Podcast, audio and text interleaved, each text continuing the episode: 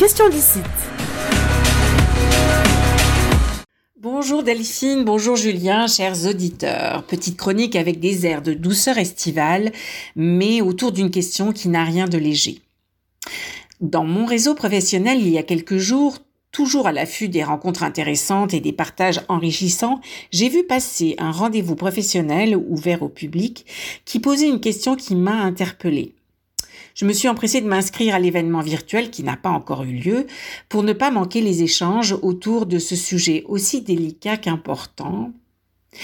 Qui a la légitimité de parler de diversité et d'inclusion?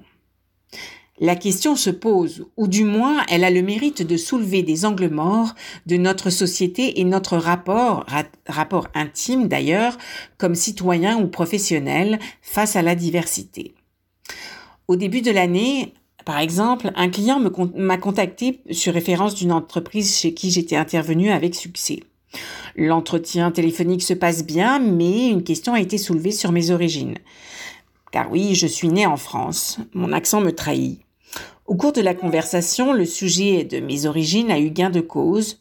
Je n'ai pas eu le mandat de formation pour la raison que j'étais trop blanche et donc, pour cette personne, moins légitime pour offrir de la formation interculturelle. J'ai été tellement sidérée que je me suis restée bouche bée quelques instants, ce qui est rare chez moi.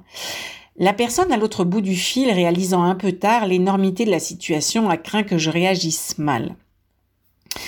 Et m'a dit, mais euh, ne le prenez pas personnel. Et ce à quoi je lui ai répondu, je ne le prends pas personnel, je vous le laisse entièrement. Oui, j'étais interloquée que malgré un intérêt certain pour mon expertise, le fait que je sois blanche et d'origine française me disqualifie pour un contrat autour de l'interculturel. Je sais, c'est hélas le lot de bien des néo-québécois, de personnes racisées ou des autochtones par exemple. Là, je vivais d'une manière très infime une situation que de nombreux êtres humains vivent au quotidien de manière violente et inacceptable. Je pouvais ainsi prendre encore plus conscience de mon privilège de femme occidentale, blanche, éduquée, dans un pays riche et démocratique. Mais il faut accepter, je suis ça. Ce qui est le plus important à mes yeux, c'est que justement ce sont des réflexes inadéquats sur le plan humain et sociétal. En effet, si le balancier de la diversité et de l'inclusion, après être allé bien trop loin dans un sens horrible, va un peu trop loin dans l'autre côté du balancier, il faut revenir à l'essentiel, l'essence même de vivre ensemble, respectueusement, inclusivement, de tous. Je m'explique.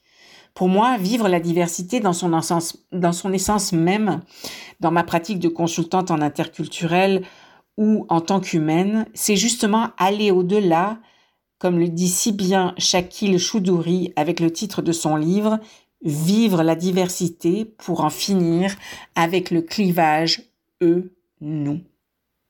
Parce que oui, j'ai à cœur de ne pas alimenter vainement la politique, la polémique, pardon, et de ne de ne pas verser dans le communautarisme. Je n'ai pas besoin d'être un jeune homme homosexuel de 23 ans pour être une alliée.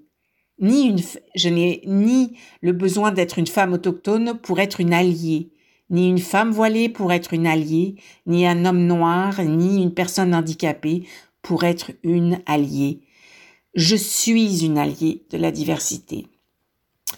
Je comprends que nos différences, nos histoires personnelles colorent nos vies et nos batailles. Mais pour moi, la diversité, l'inclusion dans toute la complexité et les défis inhérents, et ils sont grands, la diversité et l'inclusion, dis-je, sont au cœur même de notre humanité. Nous sommes des humains. C'est sur ce socle que nous devons bâtir avec respect, humilité et bienveillance. S'il est vrai que je ne peux témoigner de la réalité d'un homme arabe réfugié politique, que je ne peux témoigner de la réalité d'une femme autochtone, je peux témoigner, moi, Cécile Lazartigue-Chartier, de ma mission d'être humain, à partager le meilleur, professionnellement mais humainement, à refuser l'inacceptable et à participer à bâtir un meilleur demain ensemble. Alors la question se pose, qui a le qui a la légitimité de parler, de témoigner de la diversité et de l'inclusion Mais tout le monde. Je pense que la diversité et l'inclusion est l'affaire de chacun, quel que soit notre âge, nos origines, notre diversité justement. nous pouvons contribuer consciemment d'un million de manières différentes à faire avancer le monde, ensemble pour un meilleur demain. Que ce soit dans notre vie sociale, que ce soit au travail, que ce soit dans notre pratique sociétale, nous pouvons participer. Retrouvons ce qui nous unit, que chacun participe avec sa spécificité, sa couleur, pour en faire un magnifique paysage bariolé et vibrant. C'est cela la diversité. Merci à vous.